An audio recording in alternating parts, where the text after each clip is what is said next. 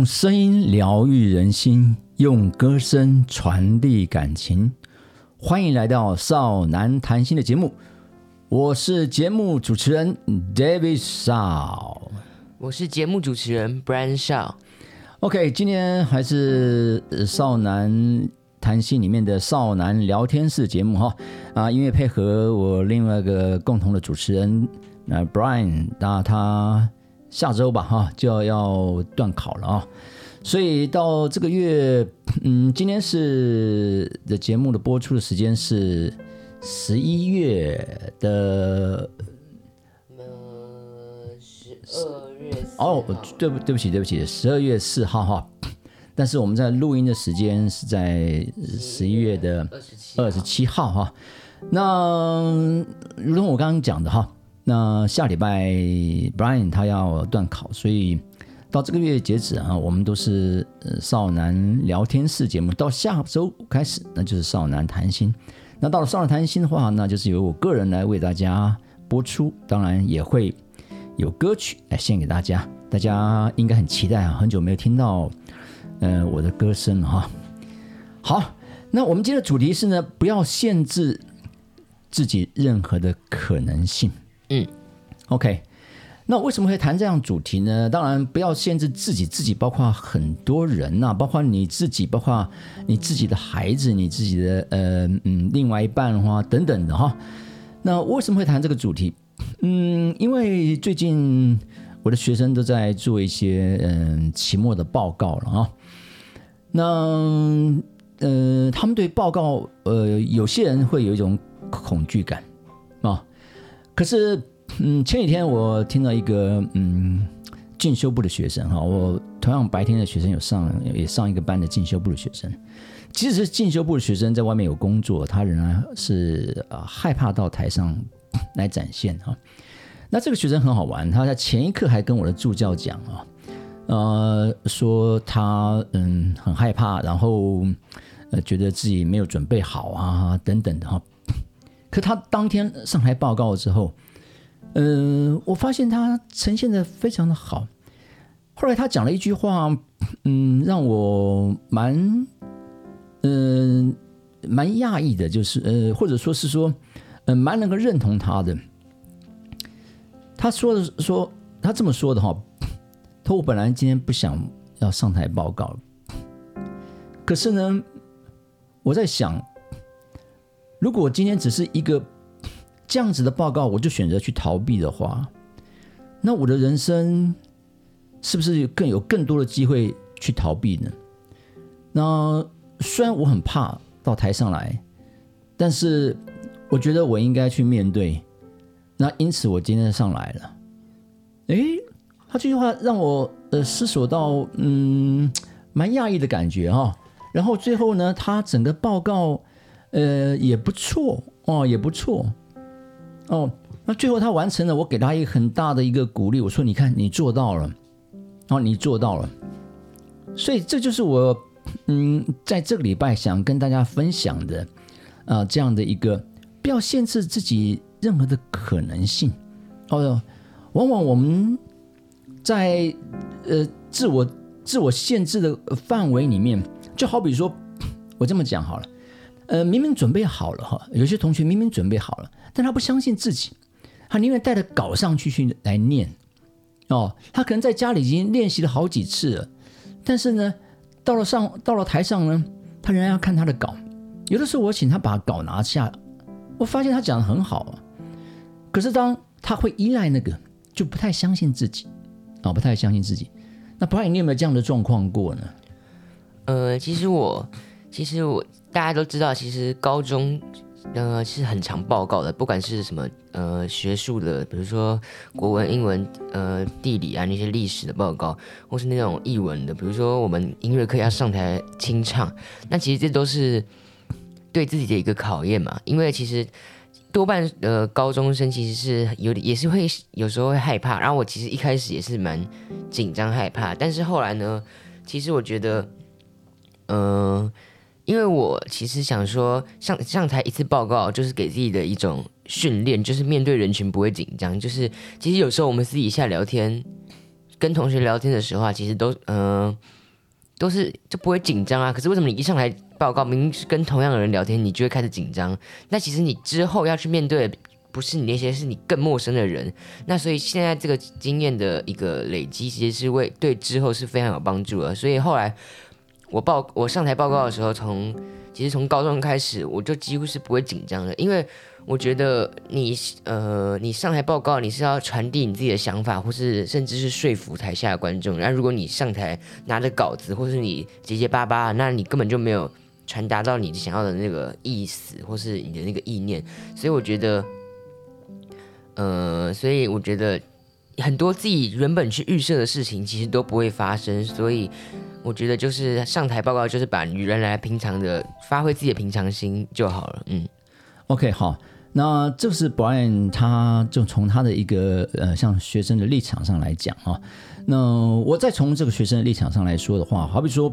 我让同学去做报告，啊、尤其在没有疫情的时候，他们大部分去一些社福机构去做一些呃志工的服务，但这个志工服务跟以往不一样的是，他在高中时候可能就是安排去做一些呃打扫啊，或者是呃募发票等等的，可是到大学之后呢，我让他们去做的是。一个嗯，设计一个活动来跟老人或者是所谓的身心障碍者或者幼儿园的孩子里面来做互动。好，那说真的，很多孩子呢，在这个报告上面一开始哦，都是呃千百个不愿意的哈、觉得说我我我为什么要花我的假日时间或者呃空闲的时间去做这样的事情？又有人认为说我可能自己都需要别人来服务了，我为什么要去服务他人？但是往往等到他们真正去，但是因为这个是报告，这是个成绩，不得不做。哦、往可是往往最重要的是，他们做完之后，他们回来在跟我分享的时候，他们说：“呃，少爸，我一开始真的是千百个不愿意的，但是当我真正去做了之后，我发现我以为我付出了很多，但是我最后我们的收获是比付出还多的。”好，因为他看到那样那样的一个感，从这个做的过程当中，他去感动，去思考一些问题，好，去思考了一些问题。好比他有些人报告的时候，一边报告一边掉眼泪，那你会觉得为什么报告会到掉眼泪呢？他去老人院，他想到他自己的阿公阿嬷，哦，有些人阿公阿嬷走了，哦，或者有些阿好阿公阿嬷他好好久没有去看他了，那又或者。他在喂那些阿公阿妈吃饭的时候呢，这是他生平第一次喂长者吃饭。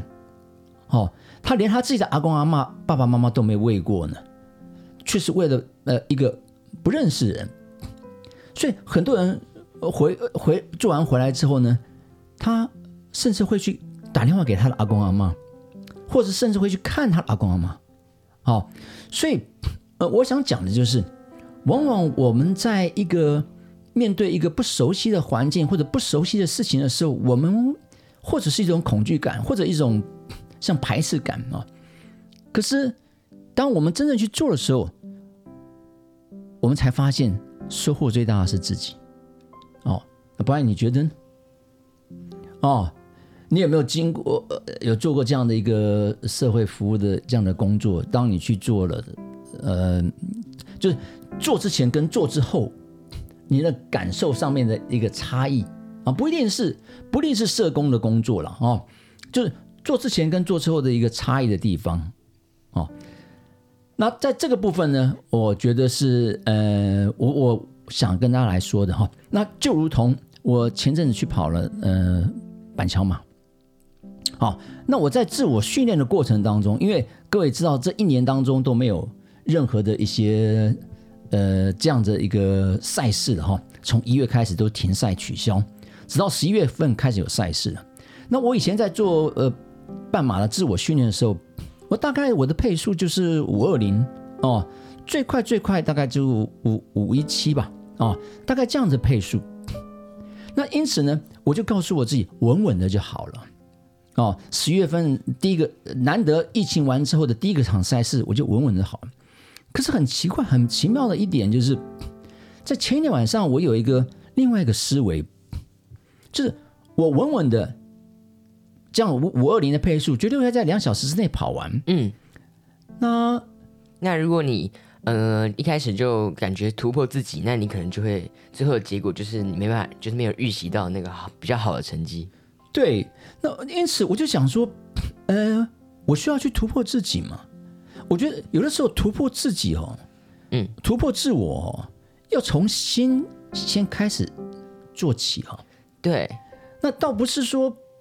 那不是说自己多自自大或自傲，就是说哦，我要用更好的成绩来展现，而是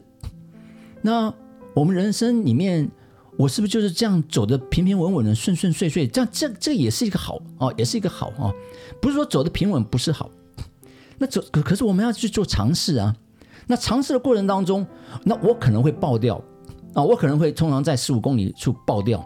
那我可能会跑得比以前更差。那好，我愿不愿意接受这样的结果？所以当下我告诉我自己，我愿意接下接受这样的结果。所以当天在开去呃板桥马的过程当中，其实心里面是很还是蛮坎坷不安的哈、可到了赛场之后呢，我心情就稳定下来，尤其走到赛道上面的时候，我是完全的稳定下来，而且我触摸着呃要起跑线的那个土地，哦，我我认为我是用尊重这个赛道的心情来去做这个自我的突破，所以当天一出去之后，大概就是四五零的配速，我就预计是四四零到四五零。那我在四五零的配速的时候，我感觉蛮好的啊，蛮好的。那因此呢，整个跑下来之后，大概就是四五零的配速到四五五的配速。那最后一小时四十五分十三秒完成了呃半马的成绩，这是我也是我呃最佳的成绩啊。当天在我这个年龄层，因为今年已经五十九岁了哈，在我这个年龄层里面，我得到第四名哦。那这就是我想讲的，嗯、怎么说呢？在限制自我或者是要突破自我的过程当中，呃，你自己可能有时候会挣扎一下，到底哪边是好的，那哪边是对你是呃是一个正面的哈、那你自己要衡量，你能不能接受一些结果？如果你能为自己负起责任，然后如果你能够很清楚知道自己的目标是什么，哦，那我们我认为就去做吧，那我就去做吧，你觉得呢？嗯其实我觉得刚才 David 少讲的就真的就是很好，因为其实像我昨天就有写一篇作文，就是我们在学校在考作文，就上面写的题目叫做“走自己的路”。那其实他就是一个叫什么黄公望的一个画家，那他呃他五十岁的时候才开始要学画画啊，别人都闲言闲语说五十岁学画画，他老师也说什么学画画太晚了。那我觉得。我觉得他还是义无反顾，然后自己坚持自己的梦想，还是继续学了他这个画画，然后最后呢，他也画出一个画出一幅世界名画来。那我觉得就跟 David 少讲的刚才就很像，就是说，虽然就是你要去面对你那个结果嘛，就是因为你要先想好，你可能会发生，就是哦，我可能学了，可是他可能没办法得到我想要的东西或是什么，但是。你为什么？他们说为什么这幅画会呃如此动人，会比其他画更动人？那我那时候写的是，因为我呃这幅画夹杂就是不止就是他画本身动人，还有黄公望他那个他的热情，然后他对他呃他画画的付出，然后一生的心血，所以才会让人更动人。所以我觉得。坚持自己的梦想，还有一些突破自己，就是突破自己，然后跨出自己的舒适圈，然后去做自己想做的事情是很重要的。嗯，对，呃，因此我在跟嗯跟 Brian 讲到一些这样画家哈，我觉得有些画家在年轻时候就很有名了、哦。那可是有些画家可能到七八十岁的时候，哎，才到了炉火纯青的那个地步哈、哦。甚至他过世了，才可能画才会高价被卖出。嗯所以呃嗯，我我我们常常说每一个人都有梦想，那有一个梦想就有一个目标，有一个动力去哈。可是有的时候我们梦想有的时候会迟到，但是没没有关系，我们就做就对了。啊，我我的想法，你的梦想在那个地方，目标在那个地方，即使现在没有到，我们做就对了。哦，我们就持续的走我们自己选择的道路，哦，选择的道路，我们对得起自己，而且我们承担得了这样自我的一个责任。所以我才刚刚讲说，突有些时候，嗯，要突破一些东西的时候，我们要先整理好自己的心呢、哦，整理好自己的心，整理好自己，哦，整理好自己。好，所以，嗯，换话换个话题来说的话，就是，嗯，其实有的时候，我刚刚就突然想到一个问题哈、呃，好比说我我们 Brian，呃，我常问学生哈、你们有有没有跟爸爸妈妈说过我爱你？或者有没有常有有没有跟爸爸妈妈拥抱过？啊，老师，那个都是在小时候的时候哦。那我说好，你们现在二十岁了哦，大学了，二十岁了，现在还有跟爸爸妈妈呃这个说我爱你的，请举手。好，大概两两三个哦。那现在有跟爸爸妈妈拥抱的，呃、请举手。那可能稍微多一点，呃呃四五个哦。那大部分人是没有说出来的哦。那因此，有的时候我们也似乎在，嗯，可是有一天，当你想要说的时候，你却说不出来；想要做的时候，却做不出来的时候，那就是一种遗憾了。嗯，那 Brian，你有跟你爸妈说我爱你跟拥抱吗？对，对，当你说不出来的时候，就是遗憾；就是当你没办法说的时候，就是遗憾。就像，就像当有时候你犹豫不决，看要不要往前走那个你想要的那个道路的时候，因为听到旁边闲言闲语，但是等你犹豫完了之后，你反而虚度了这些光阴，对不对？对，又换到这个话题了，这样哎，那因此哈，呃，其实我对我的孩子来讲哈，从小他们最先学的一一句英语就是呃 “give me a kiss”，呃以及 “give me a hug” 这两句话。啊为什么？他们还在大概刚刚学会走路的时候，我一回到家的时候，我就说 “give me a kiss” 啊，他不知道，我就亲他一下啊，OK。然后呢，“give me a hug”，那他们不知道，我就抱他一下啊，他慢慢知道这两句话了。哦，等慢慢大一点的时候，give me a kiss，然后啊，他会跑给我追，然后追到之后就抱他们亲啊，抱他们亲，所以一直到现在啊，呃，我的女儿到了大二了，儿子是高二，我必须说，每天晚上那，每天晚上，那即使以前的时候有点呃争执，或者有点对他们有一些处罚，但是每天晚上要睡觉前，他到现在为止哈，包括大二的这个女儿呢，哎，都会跟我们说，哎，爸爸我爱你，啊、爸爸亲亲。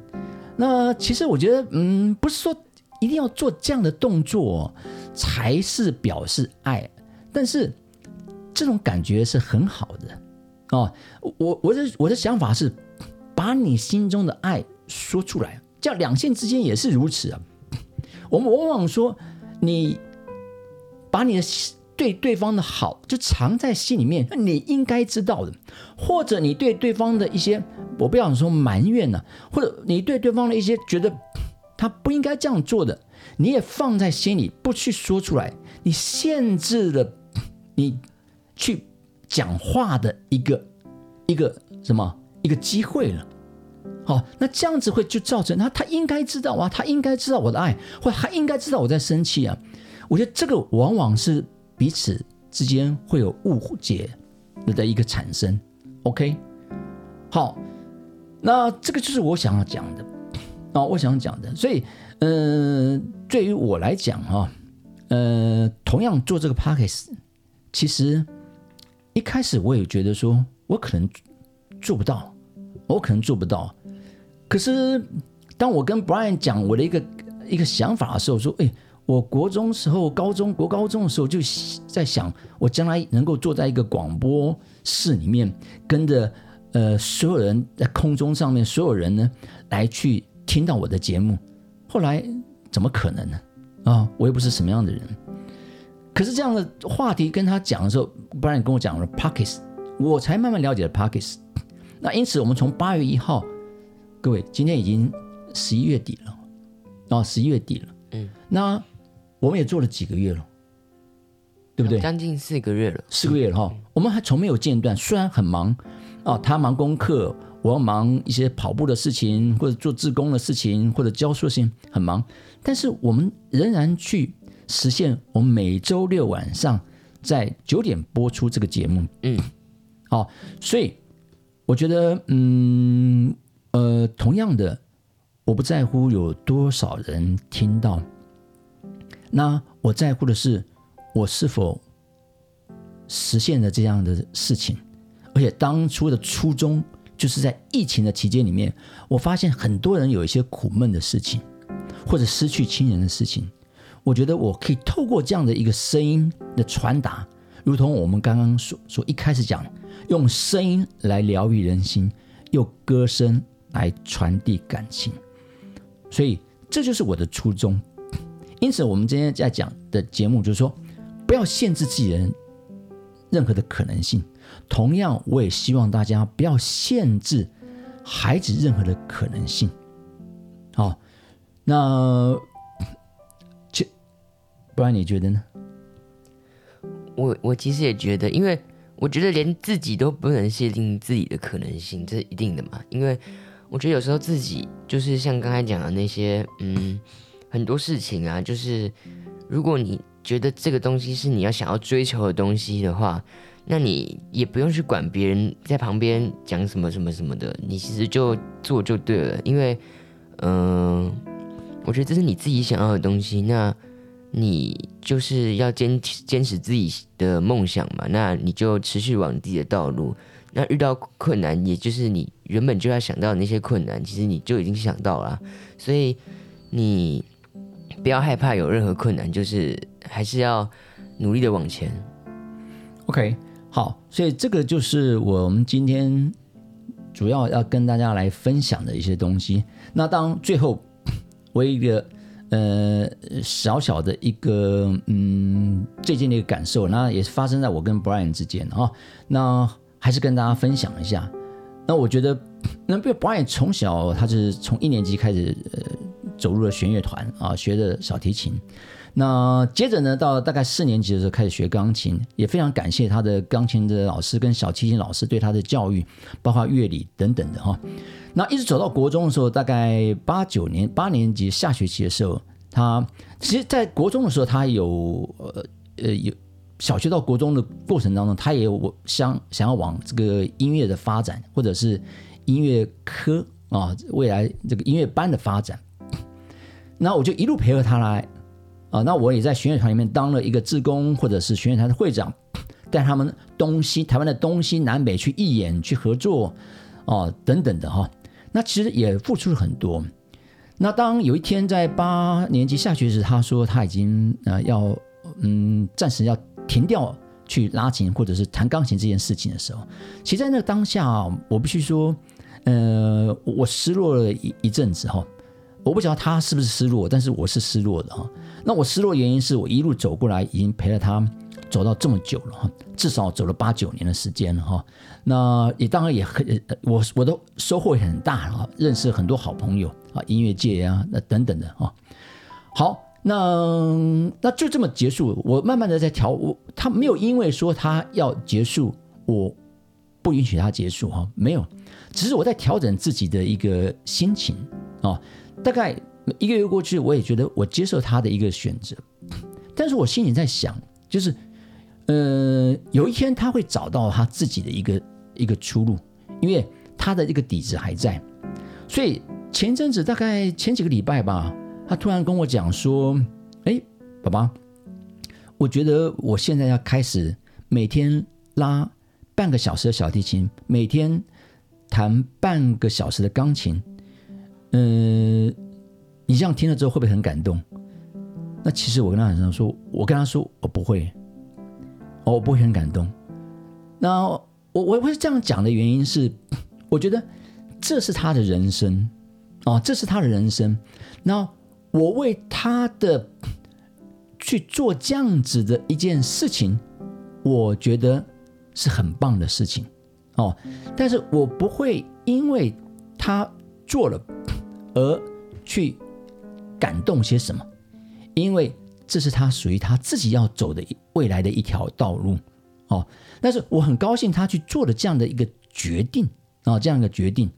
而且他就很执着的每天在做这样的事情，甚至我在旁边听他的拉琴或者弹的钢琴，虽然他很久是没有去碰哦，就是这么长去练习，但是他所传递出来的那种那钢琴的那个声音的感情，跟小提琴，因为我一路听过他嘛，啊，一路这样陪着他，我发现那个感情是比以前更更成熟的，然后那种是更成熟的，就像唱一首歌，我未必是唱的很棒，但是他去传达那个感情是更成熟的，哦，所以我认为哦，我认为做父母的哦，真的不要为因为孩子做了什么而没或者没做什么而感到失望，因为这条道路上什么时候会再走回那条路，我们不知道。我们在旁边就是陪伴，多鼓励哦，然后我们用一种以身作则的一种态度哦，那有效的去陪伴孩子来成长哦，看着他成长。所以我们也不要去限定他说哦，你要这样子做，或者不要这样做才是对的，因为有的时候那个对错哦。往往是在后面我们才看到一个结果，啊，结果，所以我我也蛮呃，必须说，哎，他做做了这样的决定出来了，说，我觉得这是一个很好的一个呃自我突破的一个决定，哦，所以我非常支持他，甚至去买了一些书籍哦，来做一个视谱的练习。哦，所以这些我是支持的，那我是支持的，OK。所以站在 呃自己的角度上面或父母亲的角度上面，我觉得我们都不要去限制自己任何的可能性，以及孩子未来任何的可能性。哦，多给自己鼓励，哦，也多给孩子鼓励，多认同自己，哦，也多赞同孩子。好，所以这个是我今天呃要谈这个呃议题的主要的原因。好，欢迎大家收听少男谈心的节目，每周六晚上九点准时在各大频道播出。啊，也欢迎大家准时的收听。今天谢谢大家，我们下个礼拜空中再见，拜拜，拜拜，阿妞。